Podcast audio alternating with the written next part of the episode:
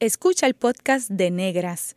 Este programa se emite los viernes a las 3 de la tarde por Radio Universidad de Puerto Rico en el 89.7 FM San Juan y el 88.3 FM Mayagüez. Todo un mundo de música e información.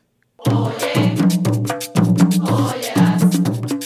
Negras por Radio Universidad.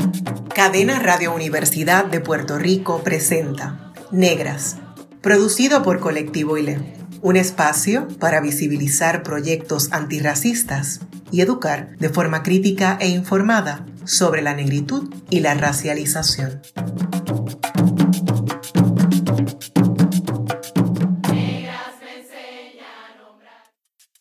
Saludos a la radioaudiencia que nos escucha a través de Cadena Radio Universidad de Puerto Rico.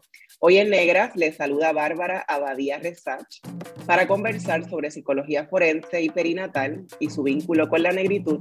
Me acompaña la doctora Yaritza Pérez Rivera. Yaritza Pérez Rivera es una mujer negra, madre de dos niños y feminista.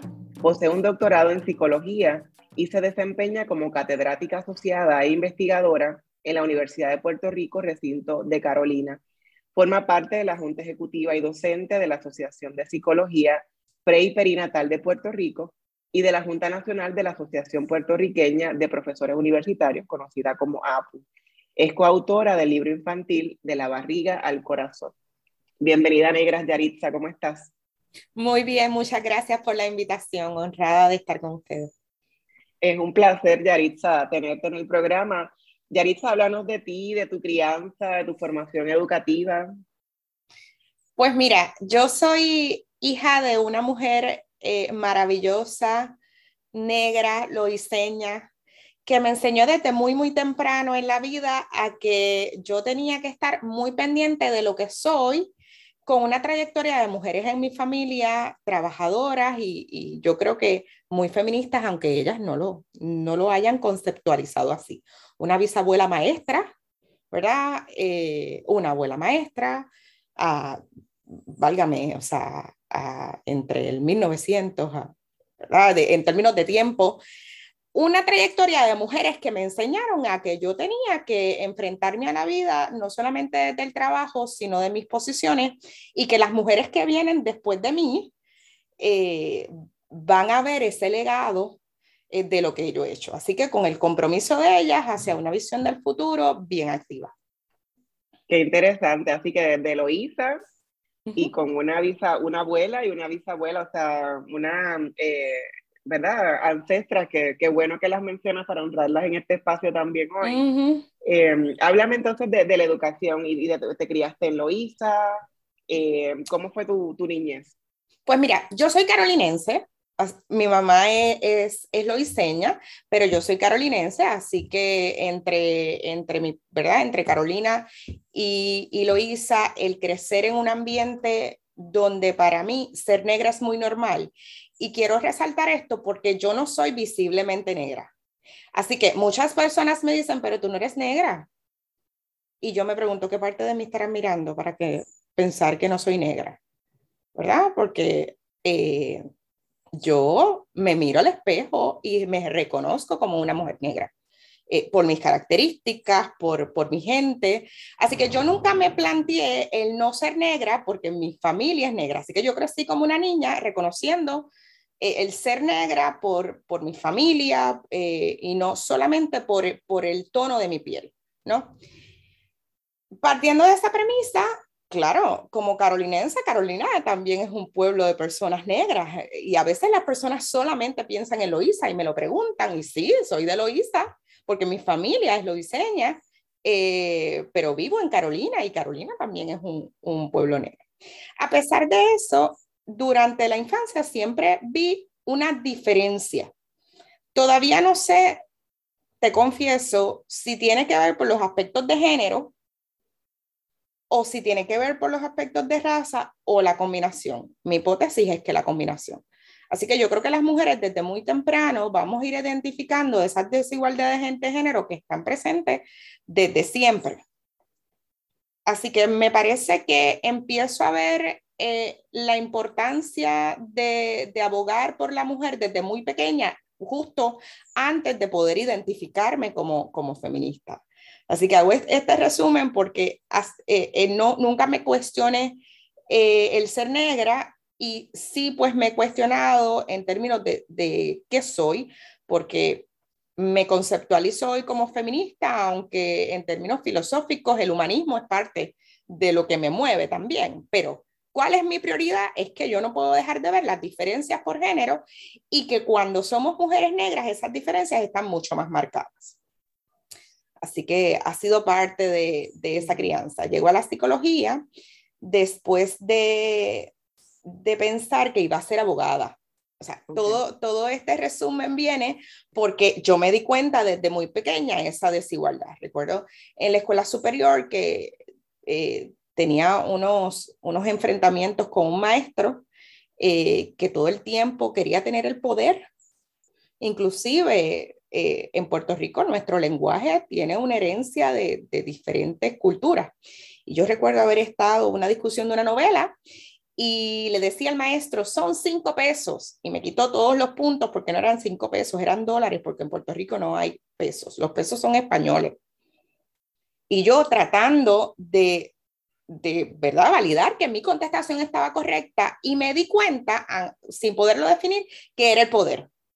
¿Verdad? Que era el poder de, ese maestro que era hombre sobre una niña que era menor eh, y que al mismo tiempo era negra, porque para aquel tiempo, pues mi cabello es rizado, bien abundante, así que a pesar de que mi color de piel eh, no, es, no es tan oscuro, pues obviamente con el cabello suelto, rizo, muy activa, o sea, yo hablo muy rápido, así que con mucha energía, eh, me empecé a ver como vulnerable y pensé en el derecho.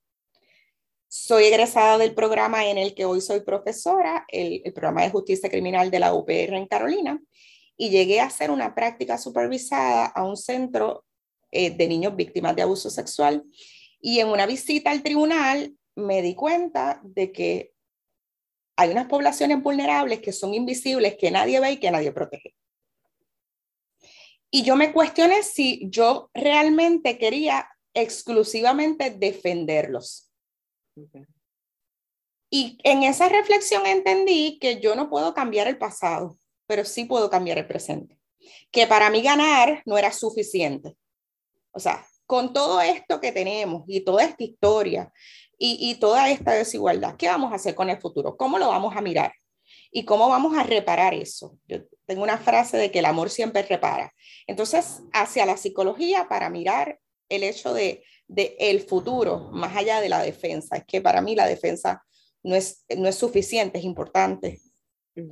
Pero, ¿cómo reparamos eh, la desigualdad? ¿Qué hacemos para que la gente continúe viviendo y, y que lo que hablábamos al principio, o sea, ser un instrumento positivo en la vida de los próximos, de nuestros niños, de los que no han nacido? Así que hay un poquito de ese resumen. Bueno, Yarisa, has hecho, has formulado una pregunta que, que es una pregunta clave, ¿no? ¿Cómo reparamos eh, la desigualdad? ¿Cómo reparamos estas inequidades, verdad? ¿Cómo afro-reparamos? Estamos en un reclamo, ¿verdad? Estamos en el decenio de la afrodescendencia, 2015 a 2024, y, y estamos todavía, ¿verdad?, reclamando que estas afro-reparaciones que, que requieren los pueblos negros eh, a nivel ¿verdad? Eh, mundial y Puerto Rico incluido, por supuesto. Entonces, yo creo que es una pregunta a la que no necesariamente tenemos una respuesta concreta, pero es una, una respuesta que nos lleva a la acción y a que tenemos que accionar día a día desde la psicología, desde el salón de clase, ¿verdad? Desde este programa. Eh, plantear esa pregunta me parece que es clave, te la, te la agradezco, ¿verdad? Es una contribución súper importante para, para la discusión que vamos a tener hoy, ¿verdad? Para la conversación. Además de esa experiencia que cuentas del salón de clases, del maestro blanco, eh, desde su privilegio blanco, desde su privilegio, ¿verdad?, eh, androcéntrico como hombre, eh, ¿qué otras experiencias has vivido? Porque si bien es cierto que tu tono de piel es, más claro, pues sí hay unos rasgos fenotípicos que, que se asocian con negritud, ¿verdad? y, y, también es importante, ¿verdad?, mencionar el tema del colorismo. Entonces, eh, mientras más claros de piel somos, pues más privilegios tenemos o uno puede pasar más o menos en una ciudad como Puerto Rico, posiblemente. Porque si uno, ¿verdad?, cruza el charco, pues ahí la pregunta eh, cambia, ¿no? O la percepción o cómo te interpelan puede variar. ¿Qué otras experiencias has tenido que vinculas a ser una persona negra y afrodescendiente? tengo, eh, la categorizo las experiencias en, en, dos, ¿verdad? Las experiencias desde la maternidad y las experiencias eh, profesionales, ¿no? Y, personales. Eh, desde la maternidad, eh, yo tengo un niño de 14 años, ¿verdad? Un adolescente de 14 años, y recuerdo que un día me dijo, mamá, ¿por qué no hay superhéroes de mi color? Para aquel tiempo, eh, yo no, no estaba Black Panther, no existía. Así que te podrás imaginar lo que significó para él esa película de Black Panther, que esto es algo que lo pensamos desde eh, fuera de Puerto Rico, que se iban a identificar los niños en los Estados Unidos. Y para mí, que estoy muy consciente de mi negritud y que nunca me la cuestioné, darme cuenta que él estaba viendo una diferencia, o sea, estaba sintiendo ese racismo desde muy temprano porque empezó a notar las diferencias. Yo creo que yo noté las experiencias de racismo ya mucho más eh, adulta, cuando estaba más consciente, eh, quizás vivía en una burbuja más protegida eh, por mis familiares y, no digo que yo no he estado protegiendo a mi niño, pero quizás los ambientes en los que tenía, ambientes escolares, él no, no tenía pares tan parecidos a él.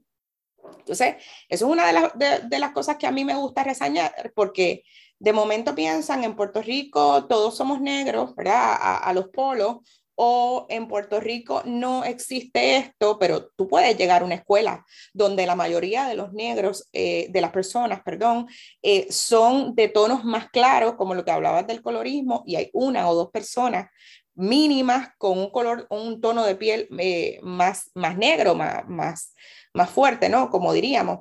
Y él se había movido en esos espacios donde él era el más negro del salón, ¿verdad? El más oscuro del salón o lo que habían eran dos, así que empezó a sentir muy, muy pronto esas diferencias, a verla, trasladarla a la, a, la, televisión. Y la realidad es que para aquel momento no existían superhéroes de su color.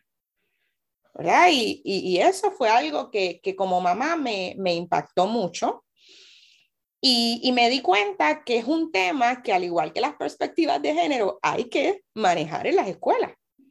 ¿Verdad? Hoy hay una discusión hacia el género, pero hoy esta otra discusión se ha quedado corta, eh, porque, porque es una realidad. Desde la perspectiva de, de mujer, ¿verdad? De, persona, de profesional, eh, recuerdo, tengo muy frescas experiencias profesionales y a pesar de que yo he llegado a unas posiciones eh, quizás que hoy no mucha gente llega, por ejemplo, el, ser profesora de la Universidad de Puerto Rico, el poder tener un ascenso en rango, hoy soy catedrática asociada. Eh, esos han sido logros que han sido logros que, yo pienso que he tenido que trabajar mucho en comparación de otras personas. He tenido que, que luchar por esa posición casi en contra de la corriente, eh, en ocasiones eh, dando más del 100%. O sea, si cualquier profesor tiene que investigar, si cualquier profesor tiene que eh, ofrecer sus cursos, pues en el caso de los logros que yo he obtenido, he tenido que, que publicar, eh, participar de congresos, eh, estar en las redes sociales. Es como si estuviera constantemente validándome, cosa que yo no lo necesito para mí, pero mi mundo lo necesita y en el caso de nosotros mucho más. Yo fui parte de, de un comité. Eh, hace unos años se desarrolló un protocolo para eh, trabajar con las pérdidas estacionales y parenatales en los hospitales. La ley fue en el 2016 eh, y luego, dos años después, el comité se constituye. Este comité se constituye a finales del 2019 y principios del 2020. Cuando yo llego al comité, yo soy la única persona negra. Y yo sentí este forcejeo, o sea, si yo decía alguna aportación, no solamente desde mi profesión, sino de mis experiencias de investigación, era importante que viniera una colega blanca, aunque fuera puertorriqueña, a decir lo mismo que yo para que se tomara en el contexto del protocolo y entonces incluirse. O sea, esas sensaciones como que, ¿no? Lo estás diciendo y, y esa información queda ahí pendiente. Tienes que contar con el apoyo de otras personas dentro del, dentro del grupo como para validarlo. Así que es ese sentirse que todo el tiempo tienes que estar validando, aun cuando lo he conseguido, pero, pero ha sido con un costo emocional muy alto. Sí, y eso es otro asunto que, que no se toca mucho, que es el tema de, lo emocional, ¿verdad? De cómo estas experiencias de discriminación, de prejuicio eh, racista, eh, pues y la, el, el, bullying, ¿verdad? Racial, el hostigamiento racial que se sobrevive muchas veces en estos espacios académicos, es constante y cómo eso afecta, ¿verdad? La, la psiquis, ¿no? Y cómo afecta emocionalmente. Eh, y eso me lleva a, a preguntar, ¿verdad? Eh, en estos espacios académicos, ¿verdad? Como, hemos, eh, como ambas sabemos, eh, son espacios muy elitistas, espacios muy, muy blancos. el, el, mundo de la antropología, en mi caso, de la comunicación también, como decías, tu hijo adolescente no se sentía representado hasta hace un par de años que sale una película, ¿verdad? De, de superhéroes. Entonces, ese asunto de la representación, etcétera, pero me pregunto desde la psicología, inclusive em, en la etapa mientras estás formándote y ahora como profesora, ¿cómo, cómo aprendiste a incorporar el tema racial en, la, psicología, verdad? Este, ¿Lo has hecho por tu interés personal, no porque sea una, algo, que eh, algo normal que se haga, ¿no? No es una práctica a incluir ¿verdad? textos de personas negras eh, como parte de la formación académica. Eh, ¿Cómo ha sido tu experiencia de la psicología? Te agradezco esta pregunta y eh, es difícil de contestar porque la psicología ha tenido, la psicología en Puerto Rico se ha nutrido de eso que mencionas que ocurre en la academia de, de una, un sentir donde el elitismo y, y, el machismo también ha sido un poco de lo, de lo que guía. Así que la psicología, eh, trabajar con eh, postulados o, teorías de mujeres es, es, limitado, mucho más en el caso de, de la raza. Así que sí, por mi interés en incluirlo, por la importancia, yo creo que mi, mi último eh, jamaquión han sido esas experiencias de la maternidad, por, por eso te las menciono. O sea, yo quiero que esto cambie. Bueno, hay que luchar y hay que defenderlo y hay que buscar los espacios de identificación, porque es bien difícil poder repararlo, como te mencionaba hace un rato, si no eh, validamos que existe. Okay. Una vez existe, una vez soy consciente de que esto existe, entonces puedo pasar a la otra parte de qué hago con eso cómo yo pienso diferente y como mencionaba, de utilizar texto, de estar pendiente, de incluir investigaciones hacia la población negra. Y en el caso de Puerto Rico, encontrarme con que no hay nada, y es raro porque nosotros somos afrodescendientes, pero no hay ninguna literatura que pueda identificarlo más allá de algunas disertaciones doctorales, pero en los temas en los que yo trabajo, pues la realidad es que es, es poco frecuente observarlo. Así que darme la tarea de incluir esa, e, esa información para que conste en el artículo, conste en la investigación y que la gente sea consciente de que esto es parte de, principal de los proyectos. Sí, este, que es un trabajo extra. Un trabajo extra. que hay que asumir esa responsabilidad. Eh, y de nuevo, ir a veces en contracorriente porque no se valida como suficientemente académico, como suficientemente importante, como que no son muchos los casos, como para entonces estar hablando de una psicología eh, antirracista, etcétera, ¿no? Eh, y, y, recientemente, ¿verdad? El pasado año, la Asociación Americana de, de Psicología pidió excusas, pidió perdón por no eh, incorporar ¿verdad? La, eh, el tema de, de, del racismo, no, no, atender el asunto del privilegio blanco eh, y, la, y, las prácticas de discriminación y estereotip, ¿verdad? estereotipación de, de las personas. Eh, también otro asunto que no lo vamos a hablar ahora, pero el asunto de la accesibilidad también de las personas negras para servicios de, psicología, ¿verdad? también es, es, un asunto importante. para beneficio de la audiencia, Yaritza, ¿qué es psicología forense y qué es psicología perinatal? Pues mira, la psicología forense es eh, cómo se utiliza el conocimiento del comportamiento humano a las situaciones que atiende el sistema de justicia criminal. Desde la investigación, la intervención, la consulta, o sea, todo lo que es el, el conocimiento y la aplicación del comportamiento humano hacia la necesidad del el sistema de justicia criminal en distintos aspectos. Ahorita te mencioné la ley, del protocolo de pérdida gestacional y e, eso en esencia podría mirarse como desde la psicología forense. La necesidad de los seres humanos, de las situaciones que los aquejan en términos psicológicos, emocionales y sociales, aplicados a la ley, en este caso, para el desarrollo y la implementación de una legislación que permita atender esa desigualdad para esa población. Puede ser, por otro lado, poder explicar qué es la conducta criminal o quién tiene la responsabilidad criminal. Eh, es difícil atender la responsabilidad criminal sin entender si la persona puede o no puede ser juzgado por esos actos. Si pensamos en un niño que haya cometido un, acto delictivo, se le conoce como una falta, vamos a pensarlo. ¿Tenía la capacidad de entender lo que hacía y cuáles eran las consecuencias de lo que hacía para ser juzgado por ese acto.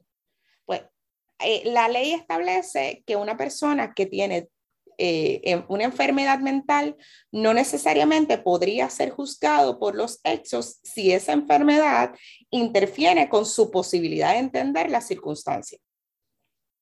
Así que damos apoyo al tribunal en casos criminales o civiles, eh, incluso desde la consultoría.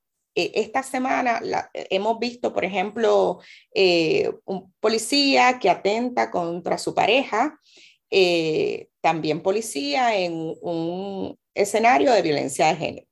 La psicología forense aporta en la selección de los miembros de la policía. O sea, una persona que va a tener el poder, tiene las competencias psicológicas para tener ese poder o su nivel de agresividad o tiene conflictos o traumas que no le hacen eh, merecedor de poder tener poder sobre las demás personas. Porque sí, hay personas que tienen eh, traumas, dificultades, poco manejo de, su ira, o sea, no es solamente las habilidades físicas para poder ser policía, sino tiene las habilidades eh, mentales, psicológicas para poder hacerlo. Pues la psicología en el contexto forense aportaría en la investigación de las competencias de ese policía. Tengo que decirte que nuestra situación económica ha limitado que eso se lleve a cabo eh, con continuidad, porque me parece que sí se hace para entrar a la Academia de la Policía, pero la continuidad y, cada vez que hay una crisis, observamos un aumento en la violencia de los miembros de la policía. Lo vimos tras el huracán María y ahora lo estamos viendo en la pandemia. O sea, eh, ver los datos. ¿Qué está ocurriendo? Y eso sumado a las situaciones particulares que tiene la persona. También lo hacemos con los jueces, la selección de jueces. ¿Verdad? Damos ese apoyo. Esa persona puede tener el privilegio de juzgar a los demás. Tiene esas capacidades. Y en consulta con otros proyectos. Yo he colaborado, por ejemplo, con el proyecto Inocencia. En consulta, ¿verdad? Cómo esto se ve desde la conducta. Eh, para que los compañeros eh, del área de derecho, entonces puedan defenderlo, pero tengan el conocimiento de, cómo eso se observa desde la conducta.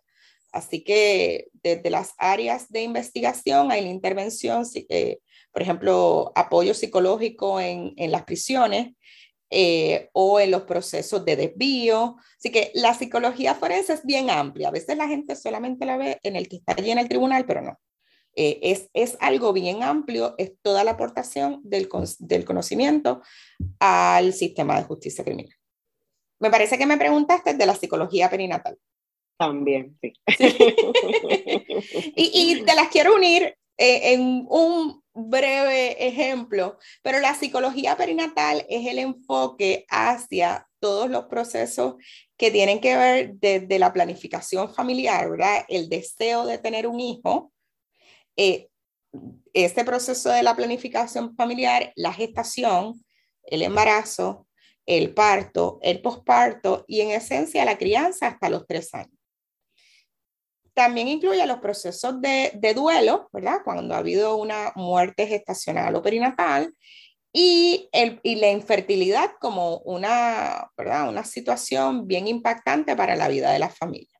No es exclusiva a la mujer, es a la familia que, que va a incluir, ¿verdad? Todos los componentes eh, de, de esa familia que atiende esa, esa actividad o, esa etapa que tiene que ver con la gestación y el posparto y la crianza.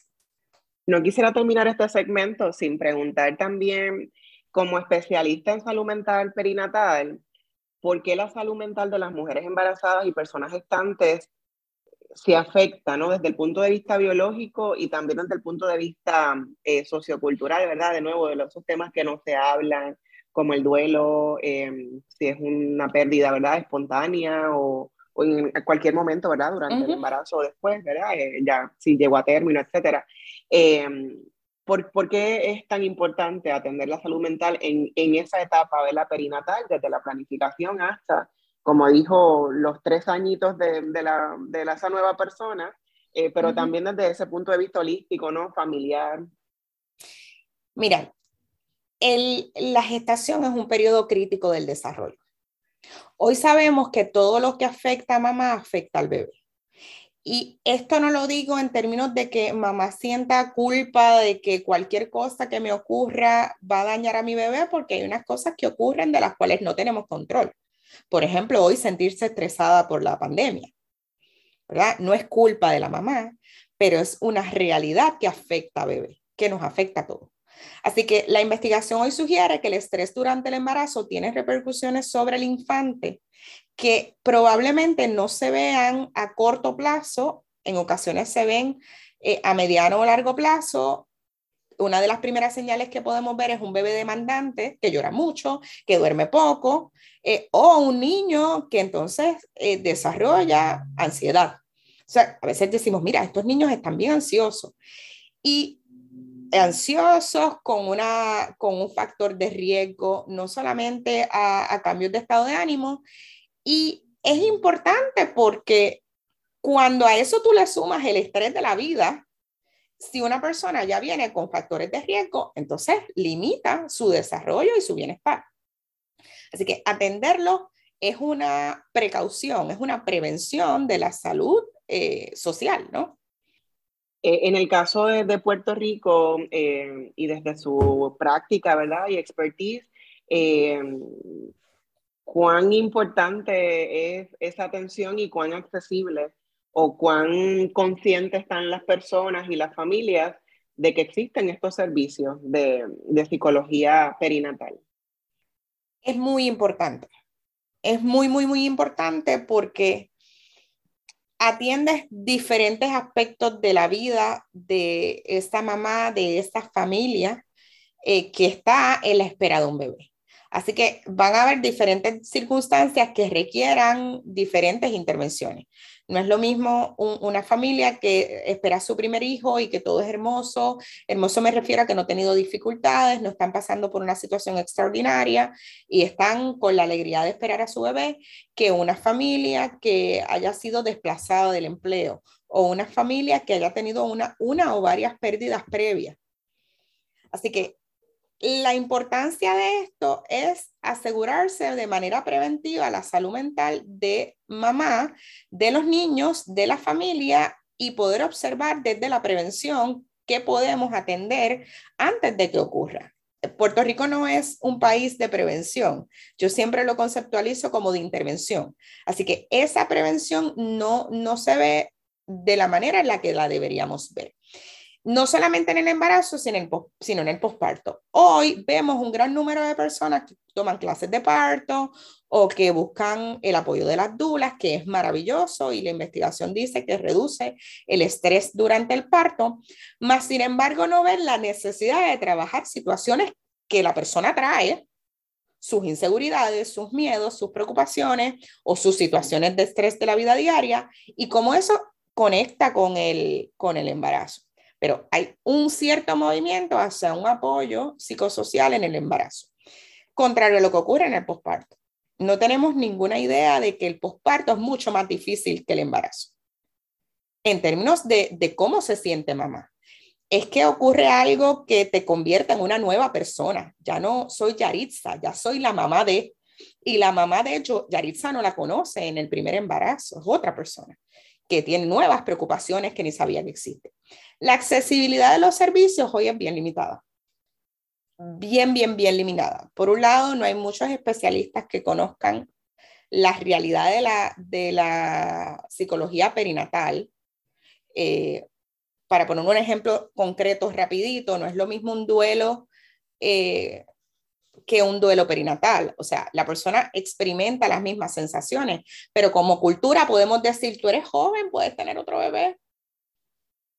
Y ese simple comentario, si viene de un especialista, que puede ocurrir porque no necesariamente entiende eh, el alcance de este tipo de duelo, entonces eh, marca las bases de, un desarrollo bien difícil para esa persona eh, y que puede, en mi hipótesis, no solamente impactar a esa persona, sino cruzar fronteras generacionales. Así que, pues, la accesibilidad a los servicios de la psicología perinatal son limitados. Eh, no hay muchos programas que atiendan a nivel de, país esa necesidad. Puede haber apoyo y acompañamiento eh, en términos de, otras áreas o de temas específicos, por ejemplo, de las clínicas del WIC, eh, de los Early Start, sí pueden tener unos ciertos apoyos a conferencias, pero de atender las necesidades particulares de la persona no los hay. Y los que hoy ofrecemos servicios, en su mayoría lo hacemos eh, en términos de servicios privados, a no ser que haya una propuesta en particular. Luego de María hubo fondos de algunas organizaciones que miraron esta población, pero lejos de la crisis, pues no, no, hoy eso no es posible, lamentablemente. Lamentablemente, exactamente. Y un asunto, ¿verdad?, que podemos retomar en, en la próxima parte del programa, el asunto también de la memoria celular, no todo lo que se va cargando, que a veces uno no lo sabe y cómo eso puede afectar un proceso ¿verdad? de embarazo de una mujer o una persona gestante. En breve regresamos con Negras y continuaremos dialogando con la doctora Yaritza Pérez Rivera sobre psicología perinatal y forense y su vínculo con la negritud. Sigue en sintonía con Radio Universidad de Puerto Rico. La clase de historia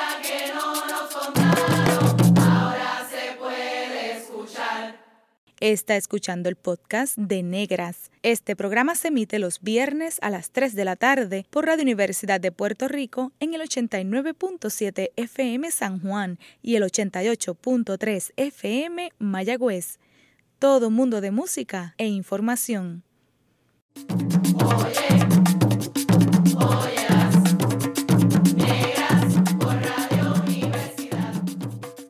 Usted está escuchando Negras, inspiradas en las grandezas de nuestras ancestras. Le saluda Bárbara Abadía Resach.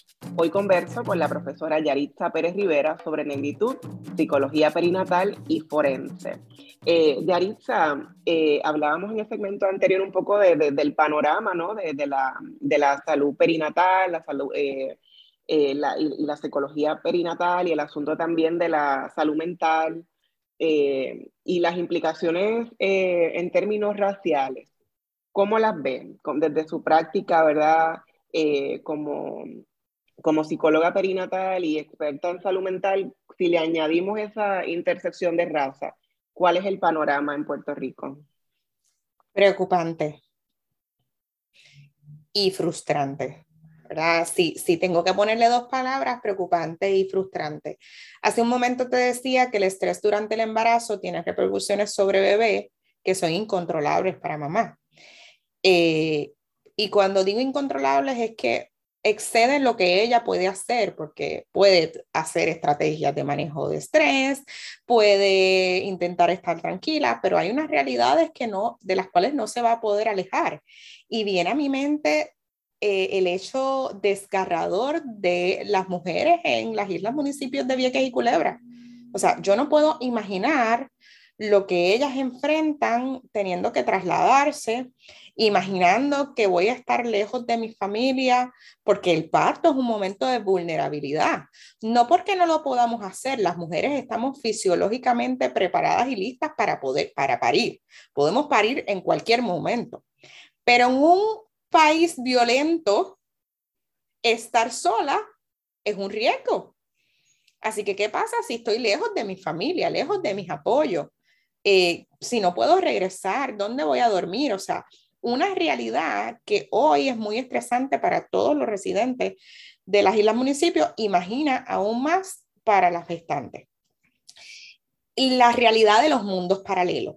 O sea, una mujer embarazada que es negra y llega a un hospital donde hay eh, privilegios blancos, porque la comunidad médica en Puerto Rico tiene ciertos privilegios, yo le añado el blanco. Esto no implica que todos los médicos en Puerto Rico sean blancos, pero eh, la realidad es que hay una gran eh, disparidad, ¿no? ¿Cómo tratan a una mujer blanca de cómo tratan a una mujer negra en ese proceso del embarazo? Y ese trato no solamente tiene que ver con la raza, también tiene que ver con, con su realidad social. O sea, si eres una mujer negra y pobre, tienes un trato. Si eres una mujer blanca y pobre, tienes un trato quizás parecido al que vive la mujer negra de clase media. Pero si tienes, eres una mujer blanca, eh, la realidad es completamente distinta. Y si, y si tienes una posición socioeconómica mayor, eh, mucho más. O sea, de, por ejemplo, hay una, unos mundos paralelos donde las mujeres tienen que esperar horas por ser atendidas. Eh, horas, eh, eh, es común escuchar a las mujeres de esperar una, dos, tres, cuatro, cinco, seis horas para que venga el médico, versus otro grupo de mujeres, quizás con el privilegio de poder tener al médico en su casa, porque el médico es amigo de mi esposo o es amigo de papi, es amigo de la familia y va a casa y me chequeó o ante las preocupaciones de la crianza, un niño que se enferma y mamá está tratando de buscar, eh, eh, de llamar al pediatra, eh, de llegar a la, a, la, a la oficina, de llegar al hospital, tiene que esperar muchas horas versus otras familias en Puerto Rico donde el pediatra está tan accesible que viven en el mismo condominio o en la misma urbanización y para en la tarde en la casa a ver qué es lo que tiene el nene. De la misma mamá primeriza con las mismas preocupaciones pero vemos esas diferencias extraordinarias que no son señaladas. Eh, las dinámicas, por ejemplo, que se observan en el hospital eh, de Carolina, que atiende poblaciones negras, entiéndase Carolina, eh, las islas municipios, versus lo que se ve, por ejemplo, en un hospital del área de Guaynabo o del área de Condado, son muy distintas. Si eres una mujer negra con acceso a los hospitales de, eh, por ejemplo, de, mayor, eh, ¿verdad? Hospitales privados, la realidad es que aún así recibes un trato diferente. ¿verdad? Aun cuando a nivel económico puedas pasar a esa otra categoría, por decirlo de alguna manera, el trato es distinto. Entonces, de eso no se habla y de eso eh, es como un tema que, que está ahí es como si lo tuviéramos que aceptar y ya. Y muy, muy, muy frustrante. Sí, sí, se, se normaliza, ¿verdad? Y el hecho de que estos temas no se hablen, eh, muchas mujeres negras eh, y mujeres negras pobres piensan que esa es la forma en que deben ser tratadas. Un trato que no es humanizado, un trato que es eh, completamente inhumano que, que, no, que va en contra, ¿verdad?, de la ética de la práctica profesional, médica, etc. Eh, Yaritza, ¿cómo tu experiencia maternando, ¿verdad?, dos embarazos, eh, te ha guiado también por el trabajo de investigación que haces? Porque posiblemente tus experiencias personales, y te lo pregunto, no lo sé, eh, te, te, han dado unas preguntas, unos cuestionamientos, una mirada diferente eh, para hacer el trabajo de investigación que haces y, y, lo que te interesa cuestionar, lo que te interesa eh, preguntarte en términos académicos. Así es, mis experiencias de parto me han transformado a nivel personal y a nivel profesional. y ha sido lo que me, me ha llevado a esa línea de la psicología perinatal. Yo tengo la hipótesis de, así como yo lo viví, que la mayoría de las mujeres en Puerto Rico experimentan violencia obstétrica. Aún esas mujeres blancas y, quizás de clase alta, tal vez en menos grado, pero aún así lo, es posible que lo experimenten eh, desde los conceptos de, de género, ¿no? Y el acceso a los servicios, la limitación de los apoyos, eh, las dificultades con poder acceder a, la protección de la lactancia. Una de mis primeras investigaciones fue el vínculo, ¿verdad? Aspectos emocionales de la lactancia, el vínculo entre mamá y bebé. Y la lactancia es el mejor alimento, la mejor actividad que una madre y un bebé pueden hacer. Y todos deberíamos protegerla pero esa protección es bien limitada y ese acceso es bien limitado. Y si, y eres una persona negra, las posibilidades de acceder a quienes te brinden apoyo de la lactancia es aún más limitado, porque esos apoyos tienen un costo. Si no lo puedes pagar, ¿verdad? Si tienes dificultades económicas, los apoyos son mínimos, porque hoy no tenemos una tribu de mujeres, quizás nuestras ancestras tenían un grupo de mujeres ahí que las iban a asistir sin ningún costo. Eso nosotras hoy no lo tenemos. Hoy nosotras estamos pariendo a solas, criando a solas, y eso es un riesgo. Así que e, esas experiencias con 10 años de diferencia, mis hijos se llevan 10 años, eh, a ver algunos avances 10 años después, eh, pero encontrarme eh, en parir en tiempos de, del huracán María, que para mí representó la caída del pequeño avance que habíamos tenido, porque regresamos a unas necesidades que, ya habíamos superado en términos de trato de los hospitales, en términos de, cómo proteger esa, a esa diada, mamá y bebé. Así que dimos para atrás en el tiempo y, volvimos a, a unas prácticas bien tristes que en el, huracán María se posicionaban como un riesgo a las crisis y que la pandemia entonces lo termina de agravar. Eh, hay mucha necesidad, mucha necesidad de atender el tema de la población gestante eh, y, que realmente para mí no, no se mira ni desde la salud pública ni desde la academia y la investigación. O sea, sí hay proyectos. Eh, Puerto Rico tiene, el Departamento de Salud tiene un departamento de madres con niños hay ciertas investigaciones, el recinto de ciencias médicas tiene una investigación para eh, medir salud mental con los niños. Y esos son unos espacios que se han creado. Pero cuando miras el todo, eso es tan poquito que hace falta tanto y hace falta más que, que, pues, que es necesario. Y eso me ha movido un poco para, para traerlo a la investigación. Qué, interesante, ¿no? Y, ha, mencionado también como ese panorama de las personas racializadas como no blancas, empobrecidas y vulnerabilizadas. E, esa imagen de, de, pensar el hospital de Carolina y la población que atiende y pensar el hospital Ashford, por mencionarlo, porque son una, es una realidad, o pensar en el centro médico de Río Piedras, etcétera, ¿verdad? ¿Cómo, cómo cambian esos panoramas? Em, mencionaste también el tema de la violencia obstétrica al principio del programa y me gustaría definir el concepto para beneficio de nuestra radio audiencia, qué es violencia obstétrica y de nuevo, ¿no? ¿Cómo se vincula a, las cuerpas y, cuerpos, ¿verdad? Feminizados en Puerto Rico eh, y cuerpos eh, racializados como negros en Puerto Rico.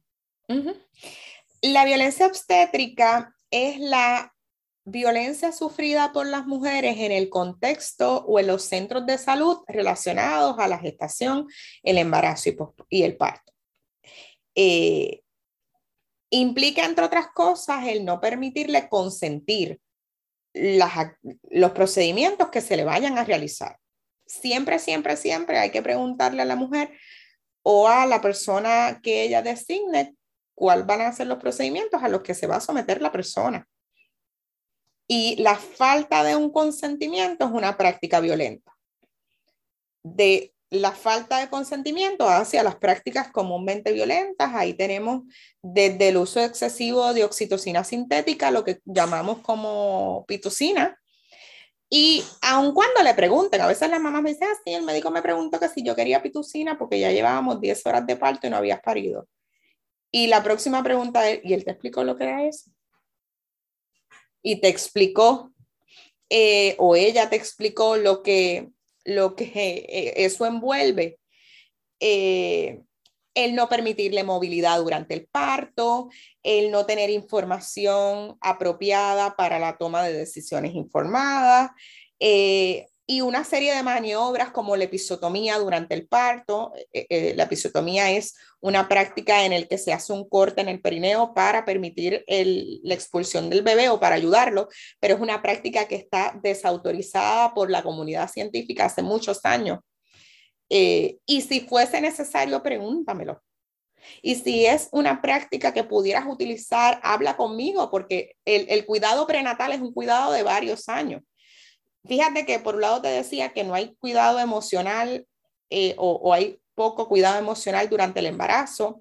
Eso en Puerto Rico es diferente al cuidado físico. La mayoría de las mujeres sí atienden eh, el cuidado físico del embarazo, el cuidado prenatal. Así que me lo podías explicar. Y si era necesario, yo decirte, sí, ninguna mamá va a hacer nada que dañe a su bebé. Así que el quitarle la posibilidad a la mamá o a la persona, a la gestante, de escoger qué quiere para sí misma, para su cuerpo, es una violación. Y las historias son constantes, declaradoras. Yo voy a, a, voy a ser absoluta porque casi nunca escucho una historia de parto que no tenga una experiencia de violencia, aun cuando la persona no la clasifique como violencia. Porque nosotras hemos aprendido a no cuestionar la autoridad, ¿verdad? A que eso es lo que hay. Eh, y, eso es lo que tenemos que, hacer. Entonces, pues muchas mujeres llegan al parto sin, sin plantearse que pueden ser violentadas y, es algo que para mí ocurre todos los días y no tenemos tantos datos. Sí hayan, se han desarrollado algunas disertaciones doctorales hacia el tema, eh, pero son limitados los datos. Sí. Y yo no sé si tiene un nombre, ¿verdad? Pero eh, para el, el, caso también de, de las mujeres eh, que no necesariamente están gestando, pero también esta violencia ginecológica, no sé si se llama así, pero que también en el espacio, ¿verdad?, de, de, la oficina médica, eh, el asumir que las personas negras tienen, eh, aguantan más dolor, ¿verdad? Nuestros cuerpos y cuerpos fueron eh, utilizados para experimentar desde la ginecología, ¿verdad? Sabemos toda esa historia en Estados Unidos, cómo se utilizaban a mujeres negras para para esas intervenciones, que lo que hoy se, se, normalizó y se aprobó fue experimentado inicialmente en cuerpos de mujeres negras, ¿no?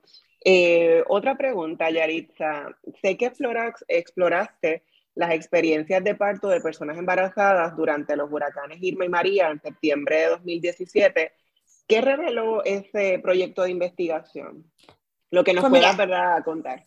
Sí, el fue un proyecto de, investigación bien significativo. Yo lo llamaba Los Hijos de María, eh, de una manera quizás un tanto poética, porque son los niños marcados por la gran crisis de Puerto Rico, que aún la pandemia tiene similitudes con María. María es otra cosa, porque eh, nos llevó a, a una precariedad a, estar desconectados, a, una situación bien complicada. Así que como primer punto, esa investigación lo que refleja es violencia obstétrica. Interesante porque fíjate que te he hablado de poblaciones vulnerables, pero en esta investigación la mayoría de las participantes eh, eran mujeres profesionales eh, con grados académicos eh, mayores a, a, un bachillerato, maestría, doctorado, que aún así habían experimentado violencia obstétrica. Eh, y a eso, básicamente, lo que te decía hace un rato, de hemos eh, tenido un retroceso en lo que habíamos logrado a consecuencia de las crisis. Y está ahí y no lo quieren ver. Y si, por ejemplo, ocurre una situación de violencia o un suicidio, no entienden la conexión, pero es que las cosas están ahí, los datos están ahí. E, es cuestión de mirarlos y atenderlos, ¿no?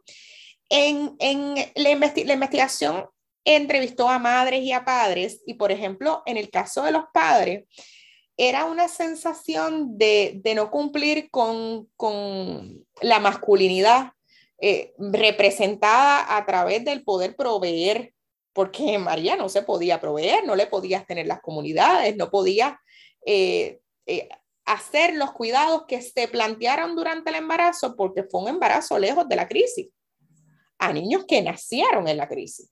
Entonces era esa sensación de la tengo que dejar porque me tengo que ir a buscar gasolina y estar cinco, seis, ocho horas porque tengo un bebé, porque lo necesito, este, por esa frustración eh, de, de no poder ejecutar la paternidad quizás definida como la protección o eh, la masculinidad. Algo para mí bien interesante, porque se dan esos vínculos. En términos de la comunidad, sí hubo personas que trataron de proteger a esa mamá, pues no salga, quédate aquí, no te muevas, eh, en la medida en la que podían, pero aún así era demasiado complejo y complicado protegerla. Eh, y sumado a lo que hemos hablado hoy, la realidad, por ejemplo, de, una generación anterior que no lactó. No había cómo comprar leche, pero tampoco había apoyo de la lactancia, porque nuestras madres mm, tuvieron unas circunstancias con la lactancia y fueron mujeres que no lactaron. Y la lactancia es aprendida, no instintiva. el instinto es que salga leche, pero lactar este acto de amamantar y conectar con su bebé eh, requiere de que aprendas, conozcas, te conozcas a ti, conozcas a tu bebé y tengas un grupo de apoyo que te, que te anime y, te fortalezca hacia la lactancia. Entonces eso no existía porque no habían esos apoyos. Y, y ha sido un verdadero reto, reto que estas mamás continúan, mamás y papás continúan viviendo porque hoy son niños que tienen que acomodarse a vivir en pandemia. No solamente nacieron en María, sino hoy no van a la escuela o van a la escuela con mascarilla y pero quiero decirte algo maravilloso. La mayoría de las mamás y los papás describen a estos niños como resilientes. Es como si el nacer en la crisis le diera una fuerza eh, adicional para poder enfrentarla, que es muy interesante y que requiere mucho estudio sin duda va a requerir mucho estudio, ¿verdad? De cómo pueden ser resilientes, pero eh, yo me pregunto, ¿merecen vivir con estas condiciones? Porque un asunto es lo que es natural, ¿verdad? El asunto de los desastres atmosféricos y todo lo demás, pero está el desastre humano del gobierno, porque sabemos que Puerto Rico es un archipiélago y que está en una zona geográfica que afecta a los huracanes, ¿verdad? Con cierta regularidad, pero no teníamos por qué vivir bajo esas circunstancias. Entonces, esos datos que revelan tu, tu proyecto de investigación tienen que ver con la responsabilidad no asumida por el gobierno en una colonia como Puerto Rico, ¿verdad? Entonces, eh, está bien, ¿verdad? Que, que, sean resilientes y que piensen, pues nosotros podemos y enfrentamos todo y va a ser una generación completamente diferente, ¿verdad? Y siempre vemos en, en los procesos de evolución, ¿verdad? Cómo las generaciones van cambiando, pero hasta qué punto tenemos una responsabilidad, ¿verdad? Eh, de, de, denunciar. Que, que, que, no es normal para ellos, que y no se debe normalizar, que tienen que ir con una mascarilla, que tienen que ser resilientes, porque también es como asumirse una responsabilidad que no les toca a, niños y niñas y niñas en Puerto Rico. Ellos cargan con la responsabilidad de la supervivencia como otros no lo han tenido. Algo importante que no quiero dejar fuera es que hay que estudiar a largo plazo. El nacer en violencia. Estamos hablando que estos niños experimentan su primera exposición a la violencia. ¿Qué repercusiones tienen eso para el futuro? De, de ser víctimas o agresores de violencia. O sea, esto es algo que está ahí en el tintero, que lo vamos a ver dentro de 10 años, dentro de 15 años, pero seamos eh, conscientes de que la primera experiencia de violencia estos niños los están teniendo a nacer. ¿Cuáles son las implicaciones de nacer en violencia para la humanidad, para nuestra sociedad? Exactamente. Wow, ese, ese, es otro programa, Yaritza. El tiempo me ha traicionado hoy. Eh, y sé que has estudiado también el duelo gestacional y perinatal, la conexión que hace con la práctica del vaquine, así que prometo que ese va a ser otro programa para negras.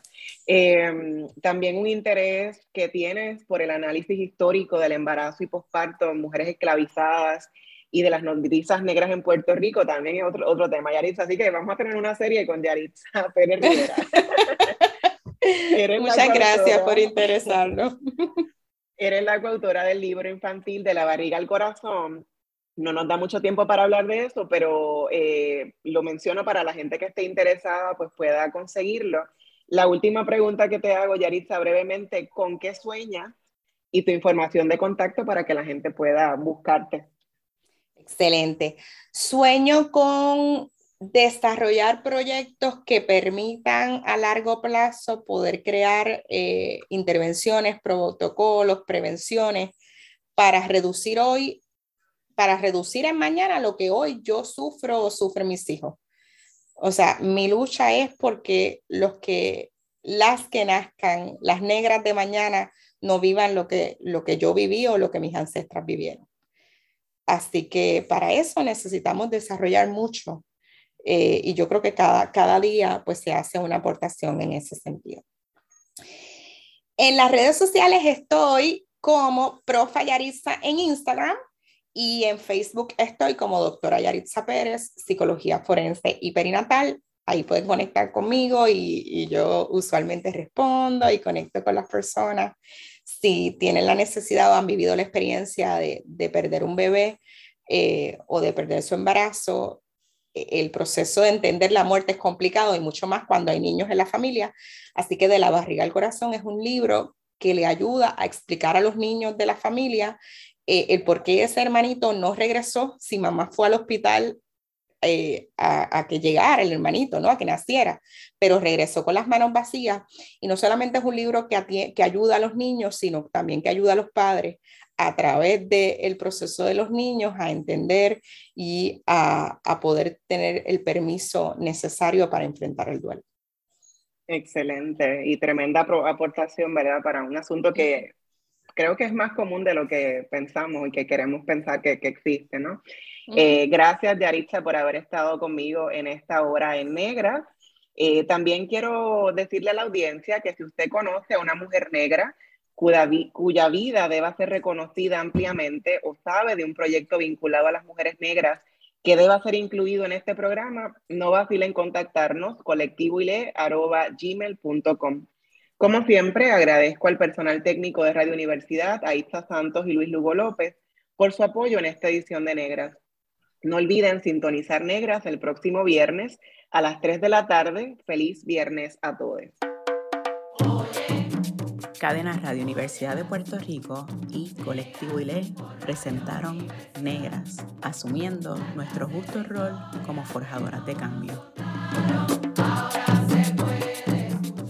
Acaba de escuchar el podcast de Negras. Le invitamos a que nos sintonice los viernes a las 3 de la tarde por Radio Universidad de Puerto Rico en el 89.7 FM San Juan y el 88.3 FM Mayagüez. Todo un mundo de música e información.